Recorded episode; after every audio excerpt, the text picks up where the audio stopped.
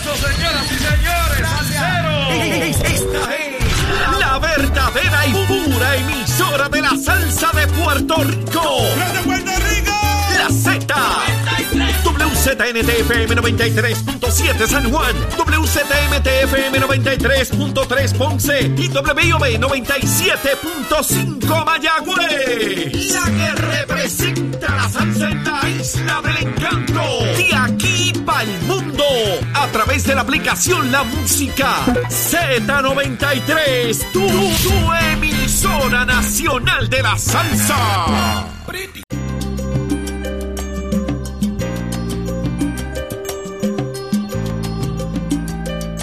Comienza una nueva hora Puerto Rico, una nueva hora en Nación Z. Nos encontramos en vivo desde los estudios de Mega TV para Z93, tu emisora nacional de la salsa en el 93.7 FM en San Juan, 93.3 FM en Ponce y el 97.5 FM en Mayagüez. La aplicación La Música y el Facebook de Nación Z, tu plataforma 360 favorita y ahora también con el podcast de Nación Z para que mire si se quedó algo, quiere repasar alguna discusión que hayamos tenido en la mañana, usted puede ir al podcast de Nación Z y disfrutar de los segmentos o lo escucha o lo ve, como sea de su preferencia. 7 y 5 de la mañana, Di López. Buenos días, Jorge. Buenos días a todos nuestros amigos dentro y fuera del país. Prestos y dispuestos para llevarle a ustedes las informaciones, las noticias, pero sobre todo el análisis que a ustedes les gusta. Esta nueva mañana, nueva hora martes 26 de abril del año 2022. Levántate que el despertador te está velando y te agarra el tapón, Jorge. Mirada fiscalizadora sobre los asuntos que afectan al país. Nación Z, Nación Z. Por Z93, somos su noticia.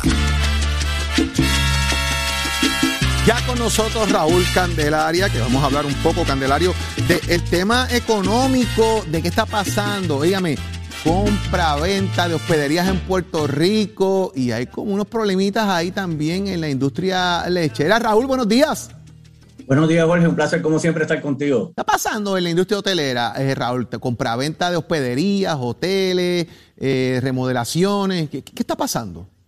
Oye, yo creo que ya hemos visto que, yo diría que a partir ya de 2019 comenzamos a ver este tipo de, transacciones, inclusive ya a mediados de los 2000 eh, hubo transacciones significativas, como fue la Concha y Condado Vanderbilt, que lo compró en aquel momento Paulson. Eh, pues mira, yo creo que se dan unos factores que son eh, extremadamente relevantes. Primero, estamos pasando por un momento de turismo fuerte, afortunadamente.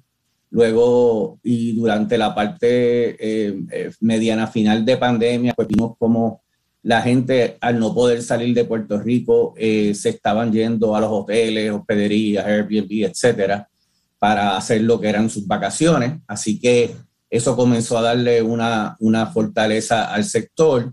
lo, lo, otro que es muy importante es que Puerto Rico sigue siendo una, una alternativa, particularmente para la costa este de los Estados Unidos en cuanto a vacaciones de corto tiempo y a un sector que tradicionalmente eh, Puerto Rico le ha sido de gran apetito, que es el sector de lujo.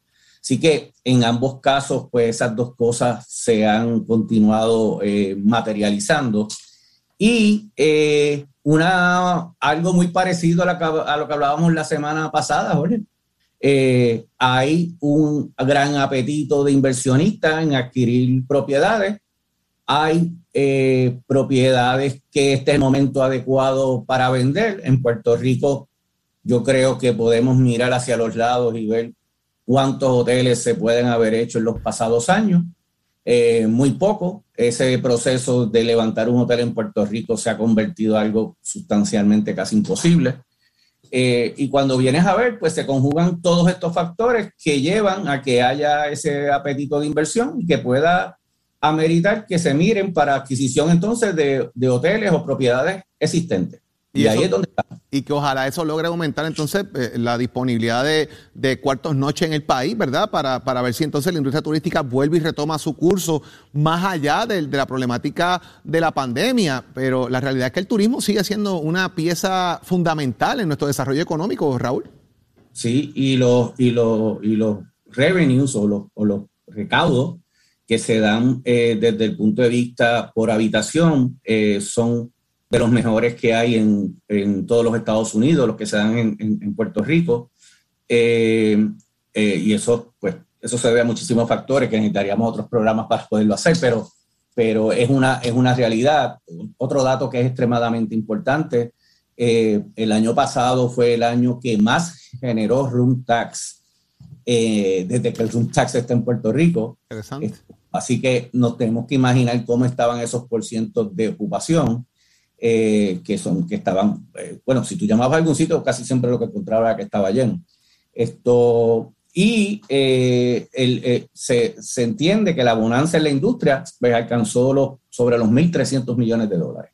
Así que de lo que estamos hablando es que es de un sector extremadamente importante de la economía del país, que afortunadamente está pasando por un buen momento y que de igual manera eh, ha generado entonces el apetito de los inversionistas que quieren, que interesan. Eh, y hace, y haces el planteamiento del room tax y también se levantó en un momento dado el tema de la evasión del room tax por las eh, hospederías a corto plazo o las que no se reportan, entre otros elementos. ¿Tienes idea de cómo anda eso? ¿Se está reportando? ya que dices que es más que el año pasado, significa que se está reportando, pero ¿habrá evasión todavía sobre este tema?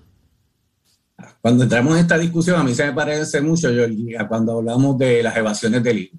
Y yo tengo mi propia teoría con las evasiones del IBU. Yo no creo que es tan, tan significativa como la gente cree, eh, porque en todos los sistemas contributivos va a haber algún grado de evasión. Pero me parece que lo mismo pasa con esto de los Airbnbs. Yo creo que ya hemos entrado no tanto en la etapa de la captación, me parece que hemos entrado más en la etapa de ciertos problemas sociales que se han generado y que se están trayendo a colación porque cuando estamos hablando de plataformas como Airbnb, y hay muchas otras, no es esta sola, ya la mayor parte de ellos tienen acuerdos con el gobierno que desde el origen se está cobrando el, el, el, room tax.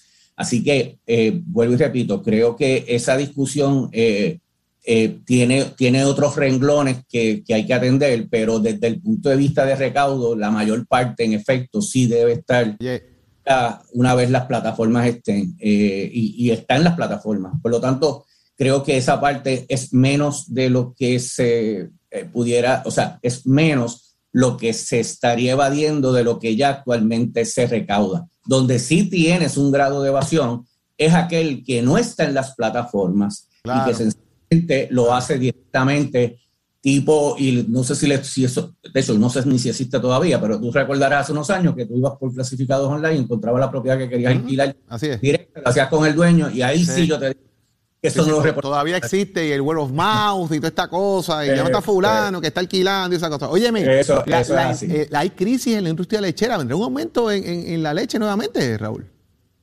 Pues mira, yo te tengo que decir que hacía tiempo yo no veía que todos los sectores de la industria de lechera estén bajo los mismos reclamos. Y en gran medida tiene que ver, Jorge, con que eh, hay unas disposiciones para establecer precios en los diferentes renglones que Oril tiene, viene obligado a trabajar. Eh, recientemente has visto que una de las empresas principales elaboradoras de, leche en Puerto Rico se ha ido público con el, con el, reclamo. De hecho, está pautando anuncios eh, en diferentes medios. Eh, y, te tengo que decir que, de hecho, yo tengo en mis manos eh, lo que anticipó sea una resolución que se va a estar trabajando a nivel legislativo para precisamente atender los diferentes aspectos que inciden en la, en la crisis que está padeciendo el lechera en Puerto Rico. Yo creo que es importante que el público conozca que este es el único sector, el sector de la leche, que satisface completamente las necesidades que, que tiene el país. O sea, tú puedes tener otros sectores agrícolas que, que generan, pero no logran satisfacer todas las necesidades que tiene el país. Eh, hortalizas, etcétera, etcétera, ¿verdad? Que hay, hay, hay muchísimo. Pero este la satisface completa. ¿Qué pasa? Que eh, por razones internas y externas, está pasando por las mismas eh, situaciones, o sea, aumento en, les aumentó el salario mínimo, eh, tienes, el, tienes el, un, un, aumento vertiginoso en el costo de los alimentos, eh, que no necesariamente tampoco tiene que ver con, con, con el suplidor de los alimentos, tiene que ver con lo que es el mercado mundial. Este, tienes los problemas internos de las propias vaquerías, tienes las situaciones de las, de las cuotas de leche, los financiamientos que estos ganaderos y agricultores necesitan para poder continuar operaciones. Tienes un cúmulo de situaciones que no se han atendido. Y lo peor que pasa en Puerto Rico ordinariamente, Jorge, es que venimos a hacer los ajustes mucho tiempo después. Lo mismo cuando tú, eh, en una manera anual o bianual por lo menos, tú vas haciendo las revisiones, que cuando tú vienes a tratar de hacer eh, revisiones 6, 7, 8 años. Eh, porque entonces tú vas a ver unos, unos aumentos significativos. Así que yo creo que el mandato a donde va dirigido es a entender bien el momento que pasa este sector, a poder definir cuáles son los valores adecuados y que se pueda atender conforme a la sostenibilidad de la industria, porque no hay duda que es mejor poder tomar leche eh, de Puerto Rico que estar importando leche, aunque te digan barata. Bueno, Raúl, vamos a estar la más dependiente de ese tema, porque eso también, ¿verdad? la regulación, que, cuál es el efecto que puede tener en el bolsillo del consumidor puertorriqueño y sobre todo la disponibilidad del producto, que es tan importante. Gracias por estar con nosotros en la mañana de hoy. Un abrazo. Como, como siempre, Jorge, que sigas bien. Saludamos que están conectados, mire, Roberto Rosario y Dalia González, que está conectada por Facebook. También Ada Rodríguez, que envía un abrazo y solidaridad a nuestra compañera Saudi Rivera en la recuperación de su esposo Iván Joel y Rivera. También está Rosa Linares, todos debidamente saludados y conectados al Facebook de Nación Z. Mis amigos, llegó el momento de hablar un poco también de temas electorales y está con nosotros nada más y nada menos que Edwin Mundo. Edwin, buenos días. Buenos días, comisionado. Buenos días a ti, buenos días a los amigos de tu programa. Bueno, arranca Luis Raúl Torres, estuvo aquí en Nación Z la semana pasada y dijo que, pues mira, es que yo no sé qué yo voy a hacer, si corro por la baba, corro independiente, me voy por acumulación, es que me han desmontado el distrito representativo y está complicada la cosa. Dice que básicamente Ferdinand Mercado se ha dejado comer los dulces de usted en ese proceso de la redistribución electoral. ¿Cómo va ese tema, Edwin? ¿Van adelantados? ¿Deben tener ya al final en cuánto tiempo lo que será la composición de la redistribución electoral del país en cuanto a los distritos representativos y senatoriales? Sí, nosotros vamos bastante adelantados, ya tenemos todo el mapa senatorial eh, hecho. Dividimos la isla en los ocho distritos senatoriales y vamos ya hoy debemos reunirnos para discutir Guayama Distrito, lo que nos dejaría solamente eh, por trabajar los distritos de Humacao y Carolina, así que vamos bastante adelantados. Nosotros esperamos que al final de mayo podamos finalizar la redistribución electoral para anunciársela al país. Edwin, en efecto, este, esta redistribución electoral sería detrimental para el Partido Popular Democrático como lo han sido las previas. No, lo que pasa es que la redistribución electoral depende de la población y depende de... Estoy clarísimo, sé que es un, evento matemático. Tú le hagas a la gente. Eh, tú no puedes decir que, como yo le digo a mis, a mis representantes y a mis senadores, aquí no hacemos milagros, aquí hacemos números y ustedes después tienen que salir a la calle a buscar los votos. Si ellos no tienen los votos, pues no van a tener una buena redistribución electoral. Yo creo que va a depender de dónde usted, del trabajo que usted haga como senador y como representante y lo que usted pueda ofrecer al pueblo puertorriqueño. Pero pudiéramos eh, coincidir que por lo menos las últimas tres han sido de beneficio para el PNP y no para el Partido Popular.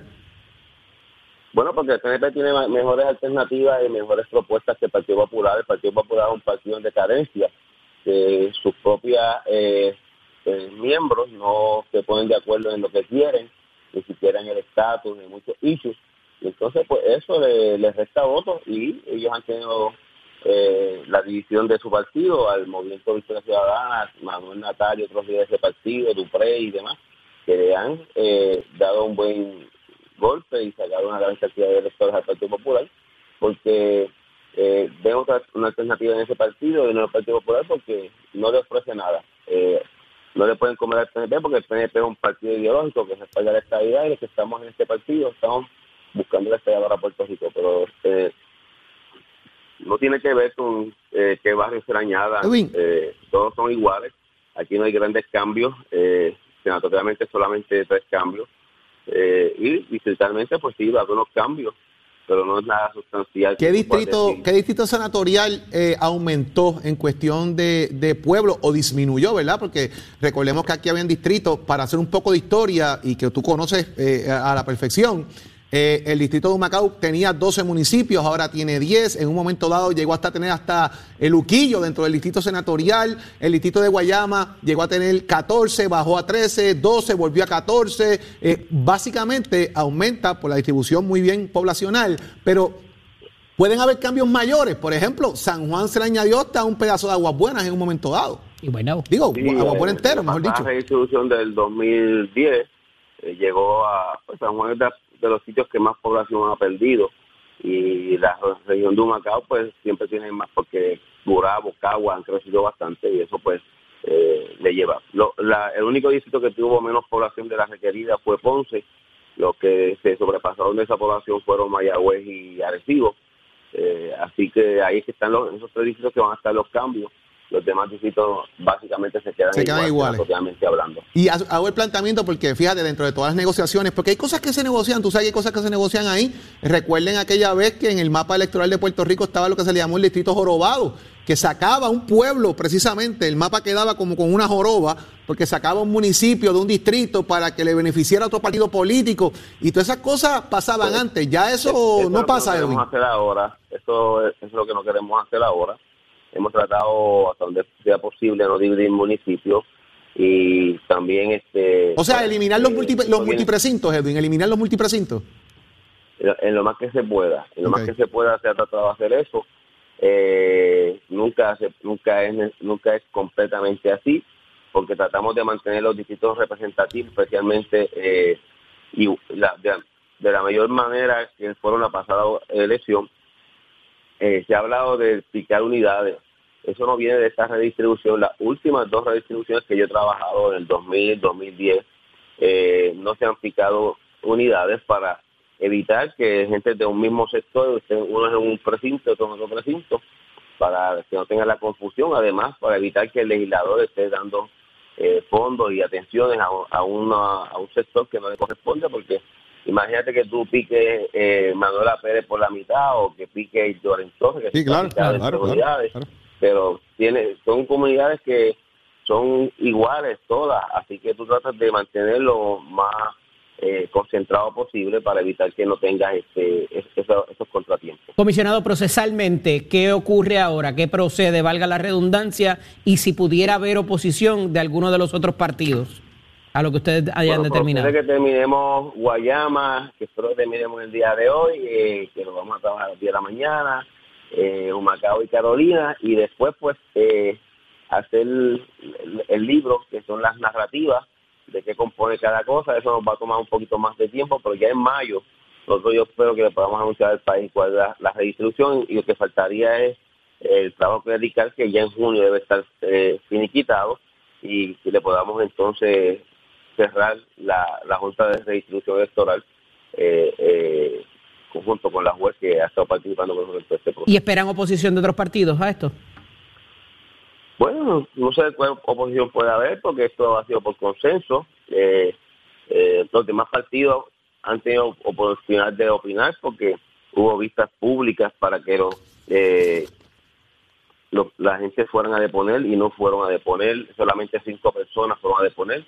Eh, yo en, en- en mi carácter personal le he dado todos los números que hay a los demás partidos para que hagan sugerencias. Al día de hoy no he recibido ninguna sugerencia.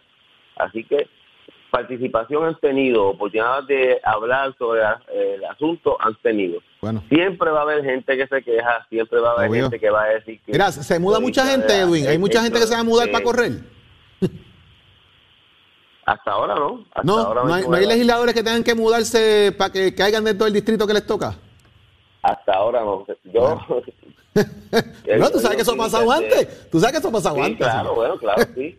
Eh, Saludito a Yolina Navarro. escucho críticas de, Ya, de Harry Luis populares, Pérez y otros legisladores. representantes, pero era eh, de- si de algo se ha cuidado eh, el licenciado Mercado es de que su gente esté bien atendida. Bueno, Eh, y al final podremos hablar de, de las situaciones en específico.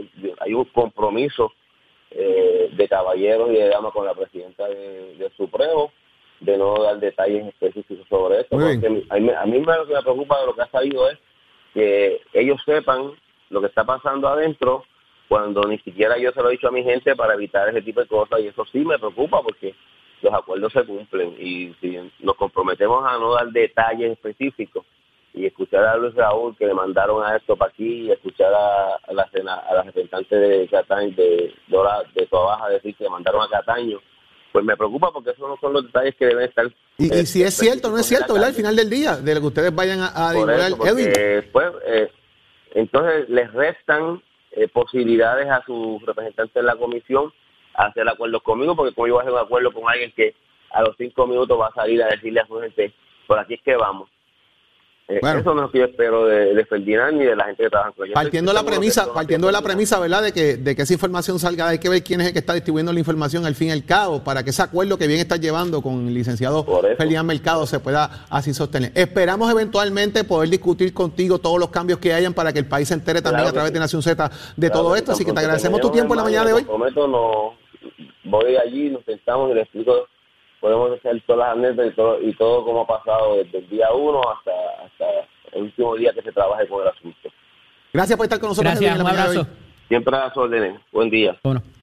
Noticias, controversias y análisis. Porque la fiscalización y el análisis de lo que ocurre en y fuera de Puerto Rico comienza aquí, en Nación Z. Nación Z por, por Z93. Buenos días, soy Carla Cristina informando para Nación Z de inmediato los titulares. El fundador y presidente de la Red por los Derechos de la Niñez y la Juventud, Marcos Santana Andújar, urgió a la legislatura a que apruebe el proyecto de ley que propone cambiar la política pública del gobierno para dejar atrás el enfoque punitivo contra el maltrato infantil, lo que dijo se logra acercando los servicios a las comunidades, mejorando el acceso a la educación y dándole prioridad a la prevención. De otra parte, ante el alza en los casos de maltrato de animales, entidades y defensoras de los derechos de los animales proponen que haya más conciencia ciudadana y la creación de un registro de animales domésticos con el fin de garantizar su protección e integridad. Y en otros asuntos, la farmacéutica Pfizer informó que está retirando cinco lotes de tabletas de Acupril tras encontrar niveles elevados de un posible agente cancerígeno en el medicamento. Y en temas internacionales, el presidente brasileño Jair Bolsonaro, que viene alimentando una crisis institucional con sus críticas al Tribunal Supremo, amenazó ayer con desacatar una decisión judicial en caso de que la máxima corte se pronuncie en favor de una medida que puede aumentar las reservas indígenas en Brasil. Ya estamos listos, prestos y dispuestos. Ay, Achero, aquí está ya con nosotros, listo para hablarle de frente al país, el licenciado Leo Aldrich. Muy buenos días, Leo. Buenos días, Leo. Buenos días, Eddie. Buenos días, Jorge. Buenos días a toda esa gente buena que nos escucha todos los días aquí a través de Nación Z. Joven de 19 años, paciente mental, aceptó que asesinó a su padre cuando tenía 15 años. Fue condenado a pasar casi el resto de su vida encarcelado. 60 años de cárcel eh, por el paricidio, que es el asesinato de su padre. Esto ocurre en Aibonito, Leo Aldrich. Mira, ese caso yo escribí sobre él en, el, en, la columna que tengo regularmente y lo que destaqué en ese momento es que la confesión que hace el joven realmente es la única evidencia que tenían los fiscales en contra de él. Eh, y esa evidencia la defensa trató de suprimirla, trató de eliminarla diciendo que se había obtenido ilegalmente. ¿Cómo así? Pues dijeron, y me parece que tenían razón, que eh, no se hicieron las cosas bien cuando se le tomó la, la, confesión. El joven llega a la escena del crimen y dice, ese que está ahí es mi papá y tenía en las manos, se fijan los policías que tenían, eh, pues, estaba quemado, al igual que el cuerpo que estaba parcialmente calcinado. En lugar de decirle, mire, joven, usted es sospechoso, que es lo que era realmente, aquí nadie lo puede negar, usted tiene derecho a permanecer callado, usted tiene derecho a un abogado, a que lo acompañe su mamá o su papá, bueno, su papá no, porque había muerto, ¿verdad? Pero tiene derecho a que lo acompañe su madre eh, y como menor tiene una serie de protecciones adicionales no tiene que incriminarse, si no quiere hablar, no tiene que hacerlo. Y esas advertencias que están en vigor en nuestro ordenamiento ya por más de 50 años, no se le hicieron en el momento en que lo llevan al cuartel en una, una patrulla de, de, de, la policía, por cierto, lo llevan al cuartel y lo tienen allí por 9, 10 horas. El subterfugio que usa la policía es que era un testigo y no era un sospechoso y esa clasificación, esa distinción en clasificación es vital porque como como testigo no hay que hacerle ninguna advertencia y se le puede tratar de sacar información como, como sospechoso, pues no. Y entonces de esa forma, a mi juicio ilegal, se le saca la confesión. El tribunal de primera instancia, un juez allí o una jueza dijo que eso se había hecho todo bien, que no había ningún problema con la forma en que se le había tomado la confesión. Tres jueces del tribunal de apelaciones, tres jueces dijeron, sí, sí, eso está súper bien, nada, nada mal se hizo. Y llega al Tribunal Supremo y 5 a 3 se resuelve que estaba bien esa confesión tomada, cuando todos sabemos que mala vida, pero los jueces decidieron que estaba todo pitches and. Nueve de los doce jueces que intervinieron en el asunto dijeron que no había problema alguno. Y ya con esa confesión mala vida, ya siendo ratificada judicialmente como, como propia, pues entonces la defensa tuvo que negociar y lo mejor, la, oferta que recibieron de los fiscales de ahí bonito fue 60 años de presidio. Es cierto que hubiese sido peor la situación si hubiese ido a juicio y salía culpable, pero no obstante, a mí me parece que los fiscales podrían haber dado una oferta más razonable de 60 años. Más aún, voy más lejos. Me parece a mí, me parece a mí que no deberían renunciar automáticamente a la jurisdicción de menores por el hecho de que puedan. Me explico. Cuando un menor comete un delito, le dicen falta, pero cuando comete un delito de cierta categoría, como asesinato, la ley dice que no se le puede juzgar como menor, que tiene que juzgarse como adulto. Hay formas de, darle la vuelta a eso y me parece a mí que la, que la Fiscalía, el Departamento de Justicia debería tener unas guías específicas de cuándo, cuándo proceder a el estadio de los adultos y abandonar la minoridad, porque después de todo este niño comete esa ofensa a los 15 años de edad siendo paciente mental y estando empepado, 20 clonopin tenía en el sistema el día de los hechos. Yo no creo que sea un resultado feliz. Es cierto que pudo haber sido peor, pero no creo que sea un resultado feliz. Y cuando me dicen, ah, que hay que cambiar las leyes, sí, es verdad, hay que hacer una reforma en el sistema de justicia juvenil y lo llevo proponiendo hace mucho tiempo, está en la Asamblea Legislativa hace mucho tiempo, pero las leyes también son controladas y manejadas por seres humanos, no por instituciones, sino por seres humanos.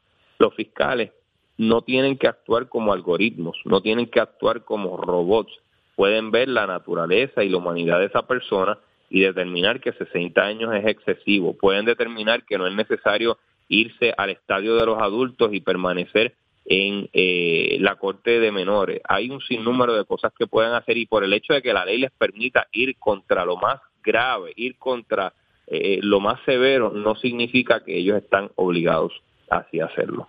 Leo, me parece que el último, de las últimas cosas que traes, el asunto de la capacidad mental, y estamos viendo eh, en estas tendencias, inclusive los casos de pena de muerte en diferentes jurisdicciones de los Estados Unidos, es a lo más eh, detalle que le debemos tener, porque si bien las advertencias son importantes, el que la persona exprese que las entiende es más importante aún. Y si esa capacidad está mermada, y traigo los casos de pena de muerte porque se ha ejecutado a personas con discapacidad mental, lo cual en un momento dado fue una prohibición y ahora parece que se está relajando. Pero eh, eh, me parece que si bien tenemos que proteger a la, a la, a la población joven, a la, a la población discapacitada o, con, eh, o de alguna manera con capacidades mentales mermadas, esto es mucho más peligroso todavía porque sabemos que la salud mental es algo muy preocupante en nuestra jurisdicción actualmente. Pero mira, Eddie, es que tienes toda la razón, porque a veces yo pienso que estas personas que están, los actores que están operando en el sistema de justicia criminal, piensan que están en un examen de reválida, porque simplemente dicen, ah, se les hizo las advertencias, check, ya no importa. Yo tuve un caso de una niña de 11 años y los fiscales decían, no, pero es que se le hicieron las advertencias y, y pero es como tú dices, si no las entiende, tiene la capacidad de entenderlas, tiene la capacidad de comprenderlas. No tiene capacidad de consentir, es un menor. Empezar por ahí, tú sabes. Y, es, un, es un sinnúmero de cosas que, que me parece a mí que muchas veces los actores, y quiero decir los jueces y los fiscales, actúan como si esto fuera en un vacío, como si fuera en un abstracto, como si no fueran gente de carne y hueso, como si fuera una pregunta de reválida en un vacío. Y pues evidentemente tenemos los resultados que hemos visto, la jurisprudencia de la Corte Suprema Federal que nos aplica nos ha dicho que es inconstitucional privar a un joven de su libertad sin posibilidad de salir el resto de su vida. Es cierto que en este caso, ¿verdad? En el mejor de los escenarios, el joven puede salir en 15 años si, ¿verdad? Si atiende unos programas y, y recibe unas bonificaciones, pero si no, está sujeto a estar el resto de su vida preso. Y de nuevo, me parece a mí que el resultado no es feliz. Interesante, interesante por demás, eh, eh, Leo, porque ¿verdad? dentro del proceso de tratar de eh, suprimir la confesión y, otros elementos adicionales, las facultades mentales, el que lo evalúen bajo esas consideraciones, la admisión en ese caso, el por qué estaba bajo también, por lo que también estuve, estuve leyendo, estaba bajo los efectos de un ansiolítico, estaba bajo los efectos de clonopin, que se los recetaban diariamente por casos de depresión, ansiedad múltiples factores el análisis de inciden, ¿verdad? Eh, lo que es la toxicología y todo este y todo este tema. Así que me parece que hay que mirar esto con detenimiento y hacer las enmiendas necesarias a, esos fines. Leo, nos tenemos que ir, pero quiero un comentario tuyo rápido. Se reúne el Partido Popular hoy eh, por primera vez la conferencia legislativa bajo la presidencia de José Luis Dalmau. Mira, el Partido Popular Democrático, la principal, el principal problema que tiene, me parece a mí filosófico, es que, oye, no podemos ser mezquinos, tiene una historia muy sólida, ¿verdad? Fue, uno de los de los partidos que, que creó, que, que de los arquitectos de Puerto Rico, pero creo que tiene más pasado que futuro. Y cuando tiene más pasado que futuro es un problema, a diferencia de otros partidos, no ofrecen algo aspiracional, quiero decir algo a lo que se pueda aspirar, algún futuro y pues ese me parece a mí que es un problema de, de, umbral, de esencia, que no se está discutiendo porque están inmiscuidos en los personalismos, en las cuestiones técnicas del reglamento y ese, ese asunto macro creo que si está ausente de la discusión, más los veo.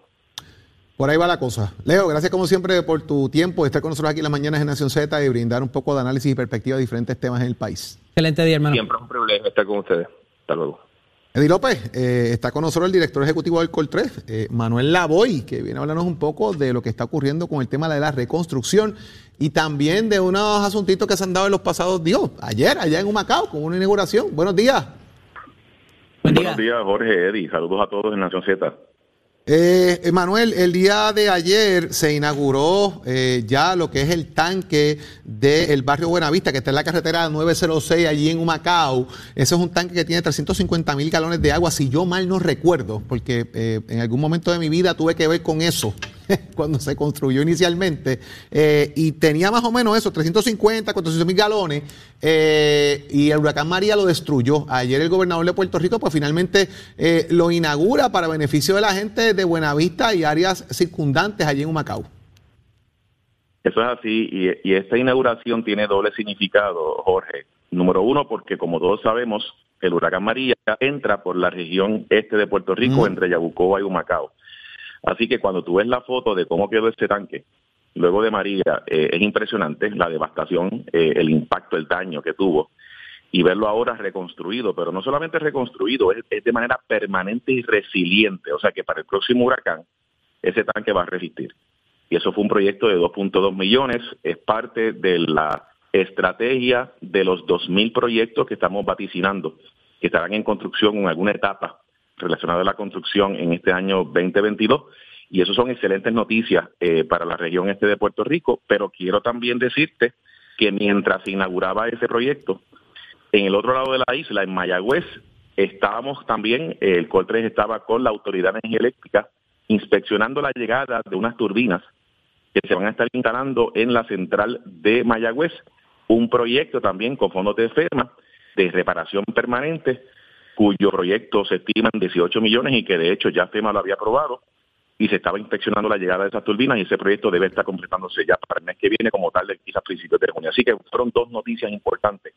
Fíjate, a los extremos de la isla, en dos eh, áreas de infraestructura crítica, la energía eléctrica y el alcantarillado y el agua para Puerto Rico. Ingeniero, este tipo de proyecto la gente lo percibe de otras maneras, no es una carretera por la que transitan, nada, se siente en el servicio cuando, cuando, se, ¿verdad? cuando se efectúa y cuando se mejora. A esos efectos, ¿qué otros tenemos por ahí cerca que vienen de camino que pudieran impactar lo que son las utilidades, agua, luz y, y todo lo demás, además de lo, de lo que se está haciendo por las carreteras del país? Pues mira, en el área eléctrica, además de ese proyecto de Mayagüez, hay otros siete proyectos que tienen que ver con generación que están ante la consideración de FEMA. Eso incluye la central de Arecibo, Cambalache, eh, reparaciones en Aguirre y reparaciones también en el área de las plantas de San Juan. Tan pronto se aprueben esos proyectos, que esperamos que sean pronto, ya la autoridad ha adelantado el proceso para hacer esas reparaciones y eso debe estar trabajándose este mismo año. En el caso de transmisión y distribución, hay ante la consideración de FEMA la reconstrucción de la subestación en Cataño, que es un proyecto de 25 millones de dólares, reparaciones de las subestaciones en Vieques y Culebra y también en el área de San Juan, además de los primeros proyectos que deben de comenzar a más tardar junio de reparación de, de luminaria en la carretera, estamos hablando de miles y miles de luminarias, y también el reemplazo de miles de postes eh, en la región este, región norte y región sur de Puerto Rico. Esos proyectos deben de comenzar como tarde eh, la parte de construcción según la proyección de Luma en este junio de este año. Además de eso, el proyecto de Buenavista es el primero de unos 35 proyectos que también ya están proyectados para impactar el área de acueductos y alcantarillados en todo Puerto Rico eh, por parte de la autoridad de acueductos. Estamos hablando de estaciones de bomba, estamos hablando de troncales, estamos hablando de reparaciones a represas e inclusive plantas de filtro y plantas de tratamiento de agua. De hecho, Acueductos tiene ahora mismo cinco proyectos corriendo eh, y se esperan que esos 30 adicionales empiecen a correr este mismo año del 2022.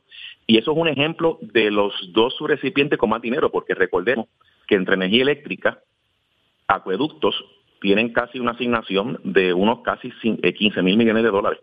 Y eso representa como el 70% de todo el dinero. Así que la medida que ahí tiene otra pregunta, pero y acueductos corran, corre la reconstrucción definitivamente. Ahí tiene que hacer otra pregunta, pero antes de, eh, estos proyectos han tomado eh, bastante tiempo, han tomado un tiempito, ¿verdad? Algunos, algunos dos años más o menos en, en, completarlos completos, pues en completarlos, ¿verdad? en el sentido de, de Humacao, por ejemplo, yo recuerdo eh, que esto eh, comenzó autorización todavía cuando Wanda Vázquez era gobernadora y en la transición se siguió hasta culminarlo. ¿Me equivoco estoy en lo correcto?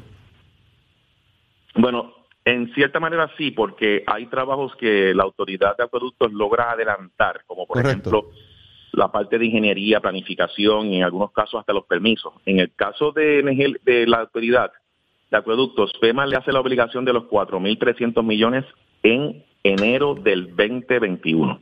Oficialmente es que se obliga el dinero. Pero como tú dices, como ellos tienen ya unos procesos eh, de consorcio, eh, donde tienen sus arquitectos, sus ingenieros, sus profesionales, ellos pueden adelantar trabajo. Correcto. Pero consono con eso, ingeniero, hay uno, hay un titular ayer y otro hoy que destaca el asunto de que estamos carentes de esos funcionarios para hacer inclusive estos master plans antes de llevar eh, y, ni hablar de la mano de obra cuando toque que ya se aprueben y demás. ¿Dónde estamos con eso? O sea, nos está pasando lo mismo en otras profesiones. Tenemos problemas con los maestros, con los trabajadores sociales, pero para la mano de obra y para el diseño particular de esto, ¿estamos, estamos desprotegidos en cuanto a eso? Yo he mencionado anteriormente, Eddie, de que el volumen de trabajo ha incrementado de una manera tal de que básicamente todas las firmas de ingeniería y arquitectura en Puerto Rico y de estudios especializados, estamos hablando de, estudios de suelo, geotécnico, eh, hidrología, eh, no dan abasto. Eso es una realidad. O sea, tienen un volumen de trabajo tal que no dan abasto y lo que hoy se tardaba, antes se tardaba tres meses, ahora se tarda seis meses.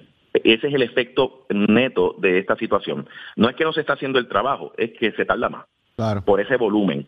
Claro, tú tienes ahora, un, por ejemplo, Luma, que mencionó en estos días, que ellos tenían ya como 12 firmas de ingenieros y arquitectos contratados, ahora están añadiendo cuatro adicionales. Eh, precisamente porque el volumen de trabajo que ellos tienen, el negociado le ha aprobado casi 8 mil millones de dólares. Ahora, eh, como te mencioné, habían 16 proyectos sometidos a FEMA, pero vienen 42 proyectos adicionales, 300 millones que se van a estar sometiendo entre ahora y junio. Eh, para la consideración de FEMA. O sea que esto va a seguir aumentando dramáticamente y ciertamente un área que tenemos que observar es ese que tú dices. Si tenemos suficientes ingenieros y arquitectos, eh, y no solamente ingenieros y arquitectos, estamos hablando de geólogos, biólogos y otras profesiones que inciden en los procesos ambientales, en los procesos de permiso, eh, que son necesarios para que esto salga del papel a la construcción. ¿Y cómo tú logras eso? Sacando subastas de construcción. ¿Y cómo tú logras eso? Teniendo los estudios, los planos, los permisos. Ingeniero Manuel Lavoy, estaremos súper pendientes a lo que está pasando porque el país está muy pendiente a todo esto, a qué está pasando, cómo va el tema, dónde están trabajando, cómo va la reconstrucción del país. Que se Así sabe que hay chavos, Jorge, en la calle. Exactamente. Así que usted sabe que los micrófonos están disponibles siempre aquí en Nación Z para que le informe al país qué está pasando con el dinero para que la gente sepa dónde está trabajando y reconstruyendo a Puerto Rico. Noticias, controversias y análisis. Porque la fiscalización y el análisis de lo que ocurre en y fuera de Puerto Rico comienza aquí, en Nación Z. Nación Z por, por Z93. Continuamos en Nación Z, Eddie. Llegamos a la parte final del análisis de esta mañana, pero ya está listo, presto y dispuesto para Nación Z Nacional, que mire, vino set hoy. Leo Díaz, listo. Dice que, que se goza por las mañanas los, los cantazos que damos aquí temprano. Ah, Leo, buenos días. Buen día, buen día Jorge, buen día Eddie. Mire, yo los sintonizo a ustedes en punto a las 6 de la mañana. Con eso yo arranco eh, mi día con Nación Z. Y ustedes a la verdad es que empiezan a repartir fuego por ahí para abajo, que eso es terrible. Y entrevistando a los que hacen la noticia, dándoles exclusivas. Y de verdad que sí, y me entero de detalles que no hay manera de saberlo, porque ustedes tienen una fuente de verdad que, que son tremendas. Hoy con esa junta de, eh, o con la conferencia legislativa de- del Partido Popular, me enteré de dos o tres cosas que yo no sabía por ustedes. Si no, no hay manera de enterarse. Mire, porque nadie lo tiene en ningún otro programa, solo ustedes en Nación Z. Hoy no hay combinaciones trágicas, Leo. Oh, hoy no, hoy venimos a, hoy venimos. Mira, Eddie, voy a ir a buscar una camisita de esas que, que- que tú usas. Voy a ver, si, Ah, ah, ya voy a ver si encuentro Marcelo, una. Marcelo te está esperando ahí en la esquina famosa. Voy ya para allá, voy para allá, voy a ver si encuentro algo, ¿verdad? Que me guste y que, y que me quede bien claro con la aprobación de Zulmita, ya tú sabes. Imagínate. Es Recuerda, es. recuerda eso, la aprobación de Zulma y que no haya nada trágico, Leo. Así es. Zulmita tiene trabajo en estos días, así, Así que es, está amigos. ocupada. Ya que ese conectado con Nación Z Nacional, que por ahí viene Leo con la varita y quemando el cañaveral. Nosotros nos, re- nos retiramos y mañana regresamos temprano a las 6 de la mañana con mucha más información y mucho más análisis. Recuerde visitar el podcast de Nación Z y Nación Z Nacional para que pueda escuchar o ver la programación y lo que hemos discutido durante nuestros programas. Entonces, cuidan. Excelente día para todos. Saluditos a los que están en y fuera de Puerto Rico, los que están en el país, los que no están en el país también. Así le dice Eddie López. Nos vemos mañana, cuídense.